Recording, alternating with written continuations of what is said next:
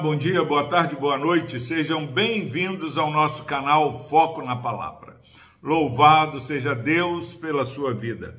Palavra do Senhor no livro de Abacuque, capítulo 2, versículo 8, diz o seguinte: Visto como despojaste as muitas nações, todos os mais povos te despojarão a ti por causa do sangue dos homens, da violência contra a terra, contra a cidade e contra todos os seus moradores. Graças a Deus pela sua preciosa palavra. Meus irmãos, nós sabemos que Deus não nos trata conforme as nossas iniquidades. Deus não retribui para o seu povo aquilo que ele faz, porque Cristo levou na cruz é, o castigo que pesava sobre nós. Mas aqui Abacuque é consolado porque é, Deus, a despeito dele usar os caldeus para ser vara contra o povo de Deus, ele está falando da violência dos caldeus, a arrogância dos caldeus não ficará impune. Eles colherão aquilo que eles estão plantando. Eles despojaram as muitas nações os povos vão despojar os caldeus também.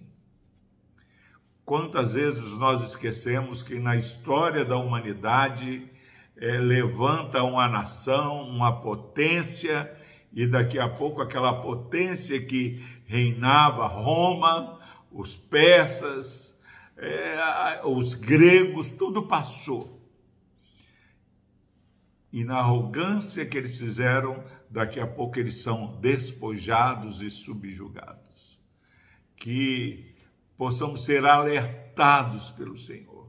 Olha, Abacuque, esses caldeus que eu estou usando como vara, que estão despojando, derramando sangue, o que eles estão fazendo, eles também receberão, eles vão pagar o preço.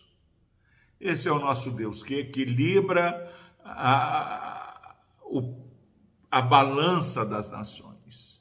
Deus usa um povo mais rebelde, mais ímpio que o povo dele para castigar e corrigir o povo dele. Mas depois ele vai tratar com a iniquidade e com a rebeldia e a ganância dos caldeus.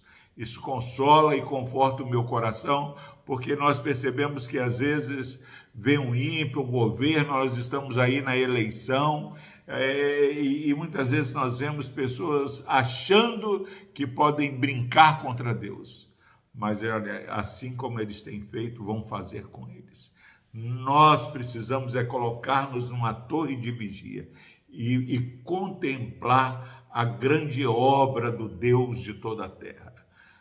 Caldeus, vara do Senhor, mas caldeus também que são disciplinados e corrigidos pelo Senhor que eu e você sejamos alertados por esse Deus que é justo juiz e saibamos que só há uma forma de fugir do castigo de Deus.